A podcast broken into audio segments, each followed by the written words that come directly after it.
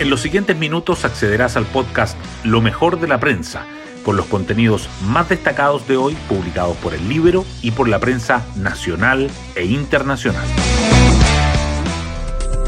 Buenos días, soy Trinidad Mate y hoy, viernes 23 de febrero, les contamos que el presidente Gabriel Boric interrumpió sus vacaciones para participar de forma telemática en una de las varias reuniones que hubo en la moneda para abordar el plagio del ex militar venezolano Ronaldo Ojeda.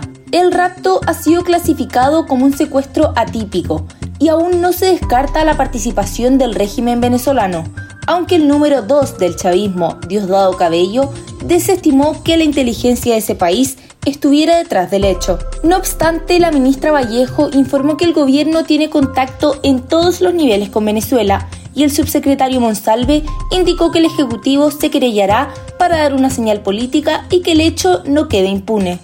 Por otro lado, ayer los fundadores de Revolución Democrática, Miguel Crispi y Giorgio Jackson, declararon ante los fiscales a cargo del caso Democracia Viva, y hoy será el turno de la titular de la Dirección de Presupuesto, Javiera Martínez. Se trata de la causa por fraude al fisco, pues la indagación por omisión de denuncia corresponde a una investigación distinta. Hoy destacamos de la prensa. La Fiscalía indaga como secuestro atípico el caso del ex militar venezolano, mientras que el régimen chavista rechaza su participación. Por ahora no existe móvil extorsivo ni vínculo con el crimen organizado que explique el hecho. Familiares y amigos insisten en las motivaciones políticas, mientras que el ex jefe policial venezolano, Iván Simonovic, dice que no tiene duda de que el gobierno de Maduro esté involucrado. El presidente Boric encabezó una reunión por el caso y pidió gestiones a Cancillería. El gobierno anunció una querella y reiteró que no descarta ninguna hipótesis. En cuanto al caso convenios, Crispy y Jackson declaran por eventual falta de control en entrega de fondos a fundaciones. El jefe de asesores del segundo piso de la moneda y el ex ministro de Desarrollo Social fueron las primeras figuras del Frente Amplio que responden ante los fiscales que investigan los traspasos irregulares de recursos a fundaciones. A ambos, que son indagados como imputados, se les consultó cuando se enteraron del caso Democracia Viva y reiteraron lo que han dicho públicamente. Hoy será el turno de la titular de la Dirección de Presupuestos, Javiera Martínez. El gobierno admite un retraso en las reparaciones de colegios de Atacama tras fuertes críticas. El ministro de Educación, Nicolás Cataldo, reconoció la demora en los trabajos, en medio de los cuestionamientos del Colegio de Profesores y el temor de las comunidades escolares de ver afectado el inicio del año escolar en una zona que ya fue golpeada por un paro de 83 días en 2023. Por otra parte, la PDI allana oficinas y domicilios del Servicio Local de Educación Pública de Colchagua en investigación por presuntos desvíos de dinero. El dólar se acerca a los mil pesos y los economistas esperan una señal del Banco Central.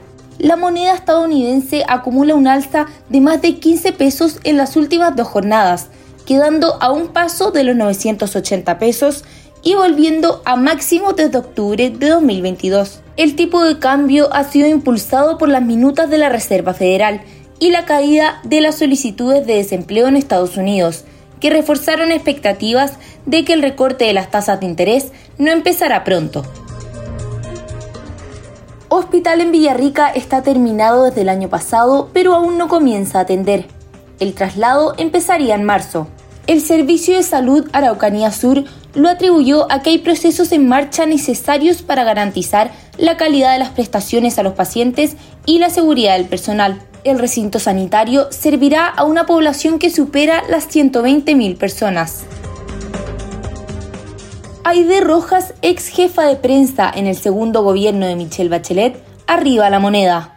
La periodista se sumó como asesora externa en medio de los cuestionamientos al equipo de comunicaciones del presidente Boric. No es primera vez que una pieza clave de los gobiernos de la nueva mayoría llega al Ejecutivo. Antes lo hicieron Juan Carvajal y Analía Uriarte.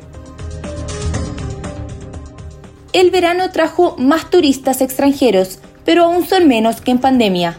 Gremios del turismo calculan que el país ha recibido 1,8 millones de visitantes foráneos, un aumento de un 19% frente al mismo periodo en 2023, pero un 13% menos que antes de la pandemia. A nivel local se esperan 25 millones de viajes con pernoctación. Y nos vamos con el postre del día. Colo Colo hace historia en Mendoza venciendo a Godoy Cruz por 1-0. Ante una multitud de hinchas salvos, el cacique logró su primer triunfo de la Copa Libertadores en Argentina. Un cabezazo de Marcos Volados hizo la diferencia en un partido durísimo.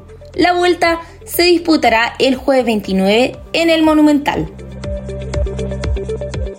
Bueno, eso fue todo por hoy. Yo me despido, espero que tengan un excelente fin de semana y nos vemos el lunes en un nuevo podcast, Lo mejor de la prensa.